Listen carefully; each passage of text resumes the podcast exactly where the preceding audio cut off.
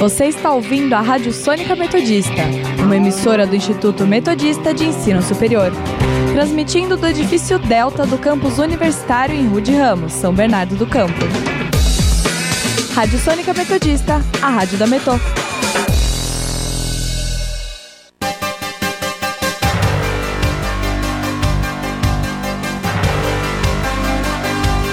Começa agora o Jornal da Metodista, uma produção do núcleo de rádio da redação multimídia da Universidade Metodista de São Paulo.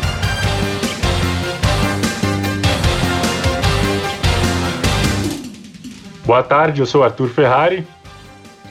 Eu sou Lucas Teixeira. Agora são 5 horas e 27 minutos e está começando o Jornal da Metodista. Você pode nos seguir pelo Instagram, arroba portal RR Online ou arroba Sônica Metodista. Também estamos na Rádio Sônica pelo Spotify. Vamos agora com as principais notícias desta quinta-feira, dia 2 de setembro de 2021. Campanha do Setembro Amarelo alerta para a prevenção ao suicídio. Presidente Jair Bolsonaro sanciona projeto que revoga a Lei de Segurança Nacional. São Bernardo do Campo inicia a aplicação da terceira dose da vacina no próximo sábado. Vacina contra a Covid será obrigatória para servidores em Mauá. Produção industrial cai 1,3% em julho e volta a ficar abaixo do patamar pré-pandemia. Medida provisória que flexibiliza regras trabalhistas perde a validade. Big John, o maior Triceratops descoberto, será exposto em Paris antes de ir a leilão. Tempestade de ida causa mortes e chuva histórica em Nova York. Números da Covid-19 no ABC e no Brasil. No nosso quadro Giro pelo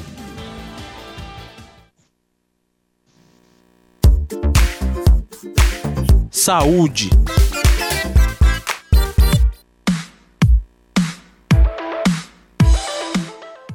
Brasil registra 703 mortes por Covid-19 nas últimas 24 horas. O total de óbitos já, já soma 581.528 desde o início da pandemia. Os dados são do balanço do consórcio de veículos de imprensa com dados das secretarias de saúde. Já a região do ABC começou o mês de setembro com baixa no número de infecções e óbitos causadas, causados pelo vírus. Ontem, Santo André registrou 102 novos casos da doença, mas não contabilizou mortes nem internações. São Bernardo do Campo, a cidade com os piores índices, registrou 179 óbitos nas últimas 24 horas e não divulgou em seu boletim o número de pessoas infectadas. São Caetano do Sul registrou nove casos confirmados e um óbito. A região totaliza 6.596 óbitos em decorrência do vírus desde o início da pandemia.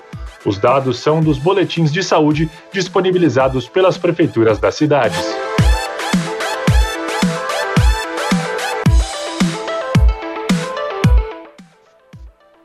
Campanha do Setembro Amarelo alerta para a prevenção do suicídio. O Setembro Amarelo é a campanha que marca o mês dedicado à prevenção ao suicídio. No Brasil, é uma iniciativa do CVV, Centro de Valorização da Vida, da Associação Brasileira de Psiquiatria e do Conselho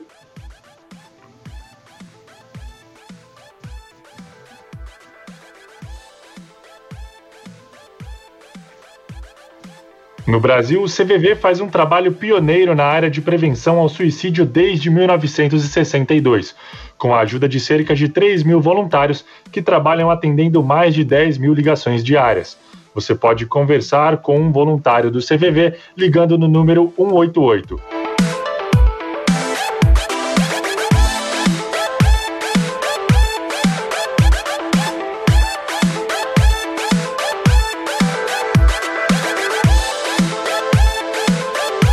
São Bernardo do Campo inicia a aplicação da terceira dose da vacina contra a Covid-19 no próximo sábado.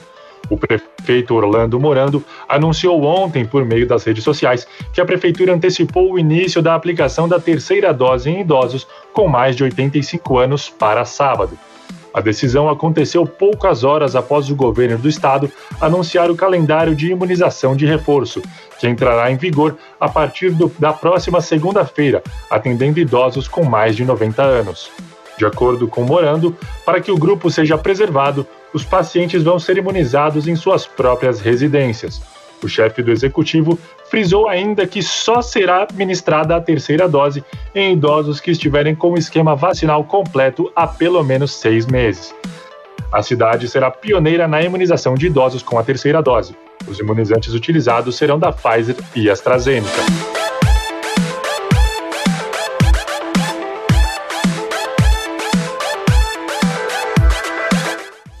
Lucas Teixeira nos ouve? Olá, Arthur.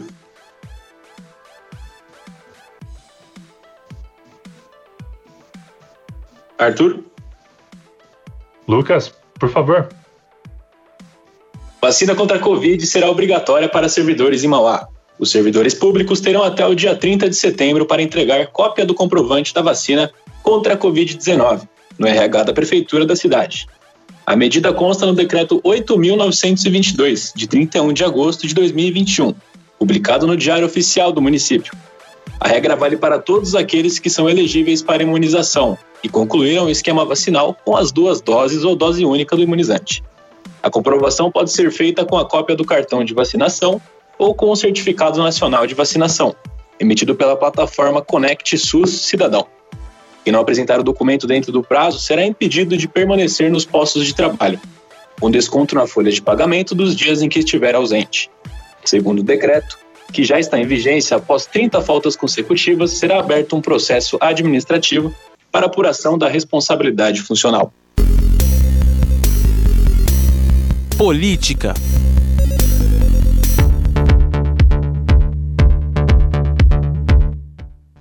Presidente Jair Bolsonaro sancionou nesta quarta-feira, dia 1, o projeto de lei que revoga a Lei de Segurança Nacional, criada em 1983 na ditadura militar. Bolsonaro sancionou o texto com vetos em relação ao que foi aprovado pelo Congresso. Um dos trechos vetados pelo presidente previa punição a atos de comunicação enganosa em massa. No texto original, esses atos foram definidos como, abre aspas, promover ou financiar pessoalmente ou por inter interposta pessoa, mediante uso de expediente não fornecido diretamente pelo provedor de aplicação de mensagem privada, campanha ou iniciativa para disseminar fatos que sabe inverídicos e que sejam capazes de comprometer a, a rigidez do processo eleitoral. Fecha aspas. O presidente é investigado no STF no chamado inquérito das fake news, que apura a disseminação organizada de informações falsas, com o objetivo de desestabilizar a democracia. Na justificativa ao veto, o presidente argumentou que o trecho contraria o interesse público por não deixar claro o que seria punido, se a conduta de quem gerou a informação ou quem a compartilhou. Bolsonaro também questionou se haveria um tribunal da verdade para definir o que pode ser entendido como inverídico.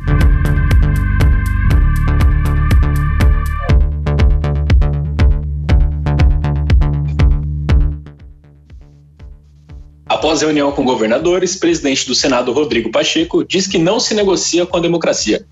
A democracia, perdão.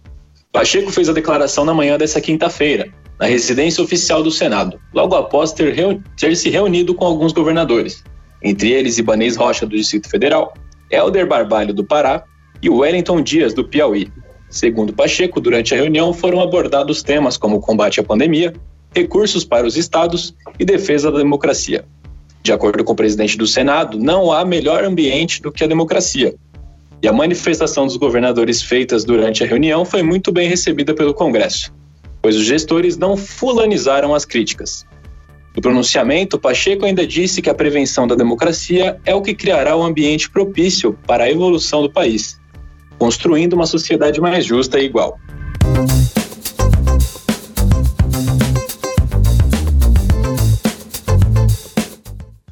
A CPI da Covid houve nesta quinta-feira o ex-secretário do Distrito Federal, Francisco Araújo.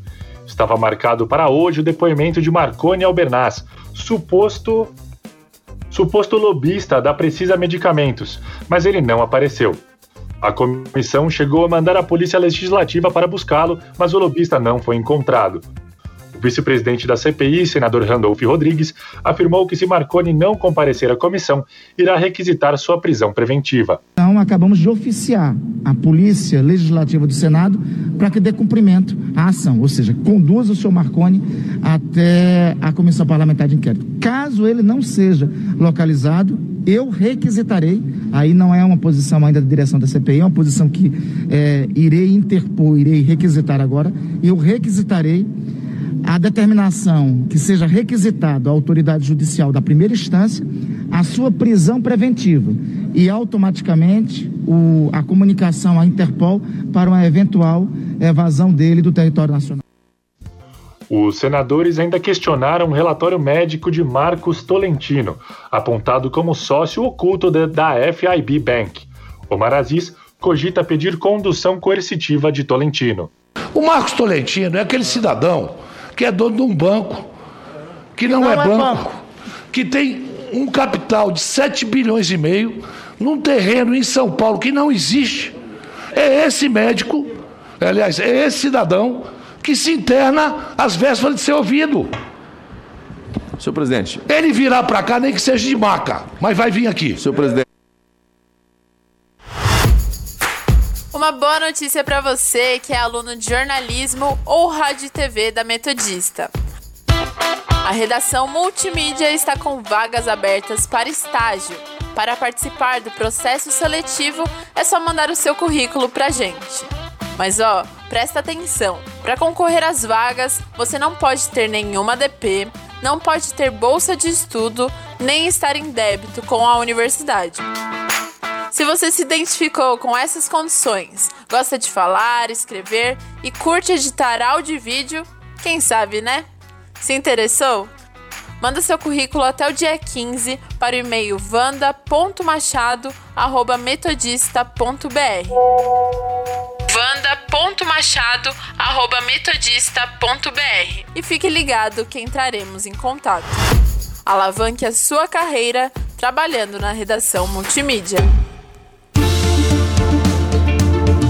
Economia.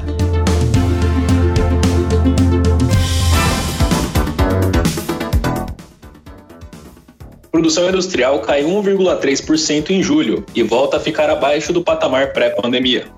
Os dados foram divulgados nesta quinta-feira pelo Instituto Brasileiro de Geografia e Estatística, o IBGE. O patamar atual da indústria está 18,5% abaixo do pico histórico da produção industrial, alcançado em maio de 2011. O resultado foi puxado pelo baixo desempenho da produção de bebidas e alimentos. De acordo com o levantamento, os efeitos da pandemia sobre a economia freiam toda a cadeia produtiva.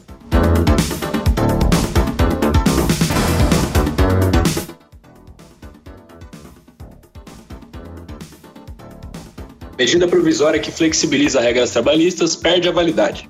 Em vigor desde o dia 26 de abril, a MP 1046, que trazia medidas que flexibilizam regras trabalhistas referentes a direitos como férias, feriados e bancos de horas, perdeu a validade na semana passada.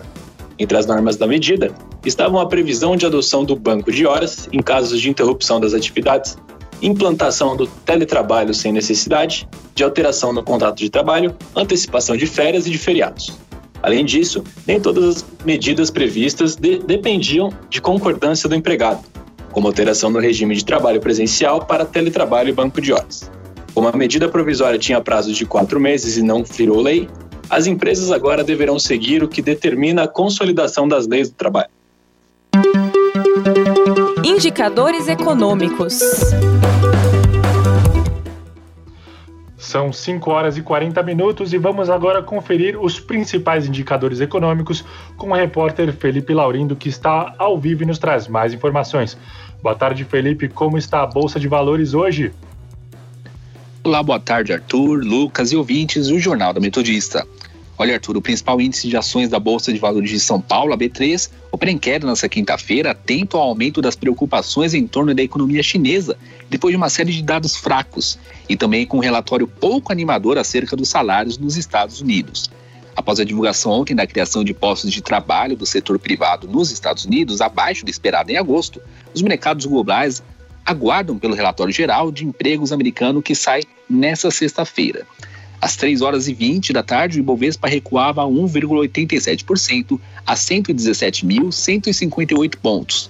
Às 4 horas e 15, caiu mais ainda, 2,9% a 116.902 pontos.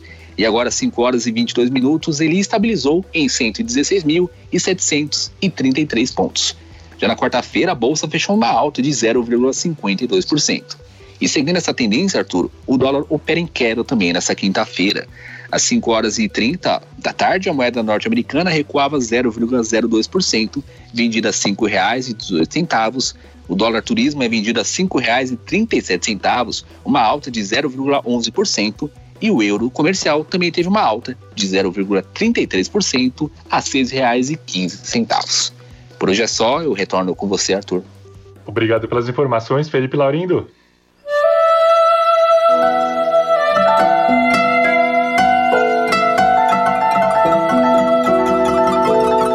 Tokyo Olympic 2020O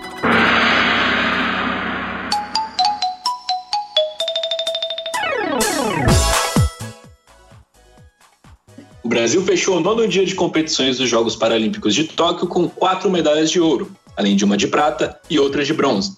Thalisson Glock e Gabriel Geraldo subiram no primeiro lugar do pódio, após vencerem nos 400 metros livres da natação classe S6 e os 50 metros costas classe S2. No atletismo, Alessandro Silva conquistou o bicampeonato no lançamento de disco F11, enquanto Nathan Torquato se tornou o primeiro campeão da história do para taekwondo, ao vencer a disputa da classe K44 para atletas de até 61 quilos. As outras medalhas do dia vieram com Marivana Oliveira, que levou a prata no arremesso de peso na classe F35, e com Matheus Evangelista, bronze no salto em distância da classe T37. Hoje pela manhã, a seleção brasileira de futebol de 5 se garantiu na final das Paralimpíadas de Tóquio, após vitória contra o Marrocos por 1 a 0. A partida foi definida por um gol contra do jogador marroquino Berca, após jogada de Jefinho. A seleção disputará a quinta medalha de ouro seguida da competição contra, adivinha quem? A Argentina, que venceu a China por 2 a 0 na outra semifinal.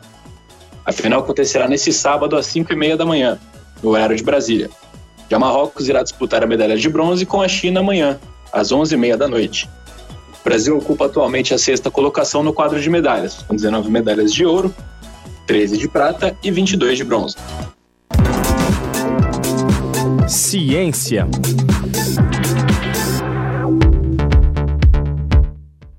Quem passar pela capital francesa entre meados de setembro e outubro terá a chance de ver Big John, o maior Triceratops conhecido até hoje, com mais de 66 milhões de anos. O esqueleto de 8 metros de comprimento será exibido ao público antes de ser leiloado no dia 21 de outubro no Hotel Drouot, em Paris. Cerca de 200 ossos e os grandes chifres de Big John estavam sendo montados na última terça-feira, dia 31, atrás das vitrines de uma galeria de exposições no bairro de Marais, no centro de Paris, onde o animal ficará exposto entre os dias 16 de setembro e 15 de outubro. Estimado no valor entre 1,2 e 1,5 milhão de euros, o exemplar único deste tamanho foi descoberto em 2014 em Dakota do Sul, nos Estados Unidos, pelo geólogo Walter Stein. O animal pré-histórico, um tipo de dinossauro herbívoro e quadrúpede, vivia na Laramídia, uma ilha-continente extinta, que se estendia do atual Alasca até o México. Sua morte em uma várzea permitiu que o esqueleto fosse preservado na lama e encontrado milhões de anos depois. Internacional.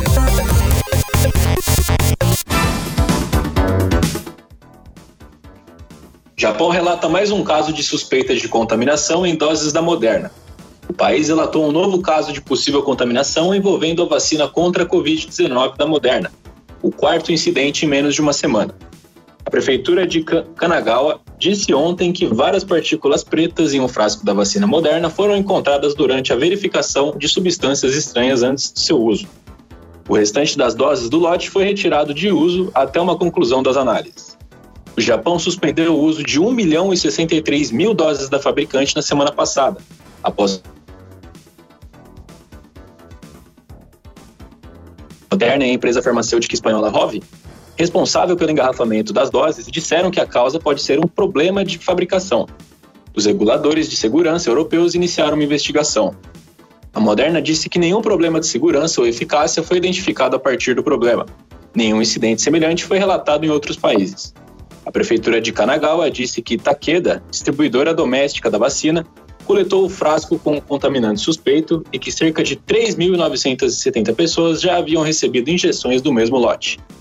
Mais doses da Moderna foram temporariamente suspensas em duas outras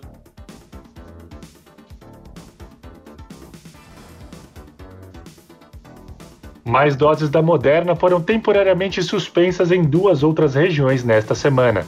Em alguns casos, substâncias estranhas foram encontradas em frascos não usados, enquanto outros parecem ser causados pela quebra de pedaços da tampa de borracha quando as agulhas são inseridas incorretamente.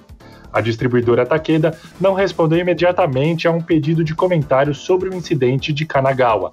A empresa publicou um aviso em seu site dizendo que as raras ocasiões durante a fabricação, o material da rolha de borracha pode se misturar com a solução da vacina. Os incidentes de contaminação acontecem quando o Japão está lutando contra sua pior onda de infecções, impulsionada pela variante Delta, com cerca de 25 mil casos da doença registrados em agosto.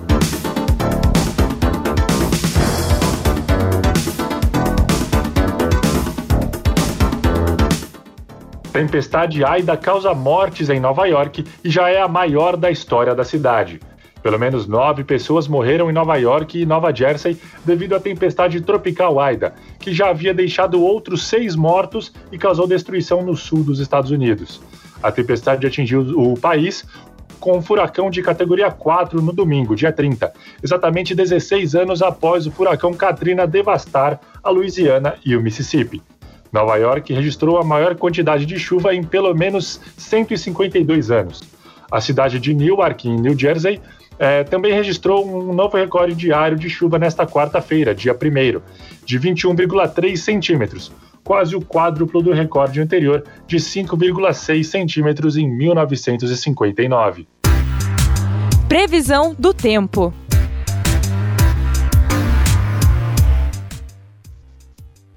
E vamos agora com a previsão do tempo com o repórter Leonardo Cunha. Boa tarde, Léo. Boa tarde, Lucas. Boa tarde, Arthur. E boa tarde, ouvintes. No momento, estamos com 20 graus na cidade de São Bernardo do Campo. A sensação térmica também é de 20 graus. A umidade do ar está em 56%. Durante o dia, a temperatura máxima registrada foi de 25 graus às 4 horas da tarde e a mínima de 13 graus às 6 horas da manhã. A previsão para amanhã, sexta-feira, é de um dia muito parecido com o de hoje, com temperatura máxima de 27 graus e mínima de 13 graus. Leonardo Cunha para o Jornal da Metodista. Muito obrigado pelas informações, Léo.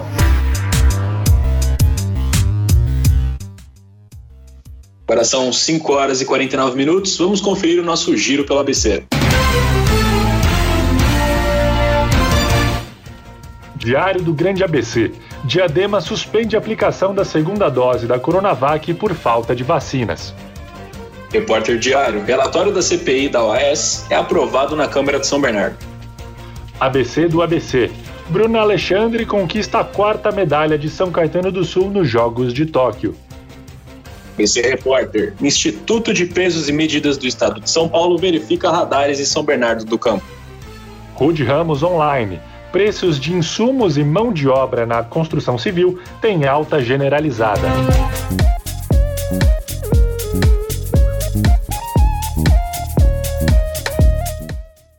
E termina aqui mais uma edição do Jornal da Metodista. O jornal, vai, o jornal vai ao ar ao vivo de segunda a sexta-feira, às 5 horas da tarde e reprisa às 9 horas da noite.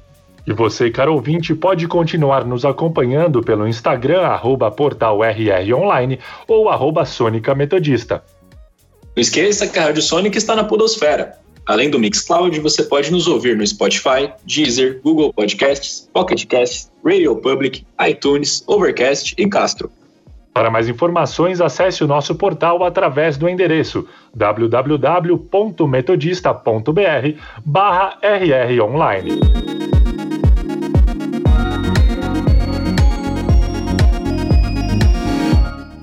O Jornal da Metodista teve os trabalhos técnicos de Leonardo Engelman. Participação dos repórteres Felipe Laurindo e Leonardo Cunha.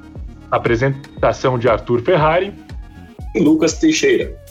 Continuem ouvindo nossa programação e até amanhã.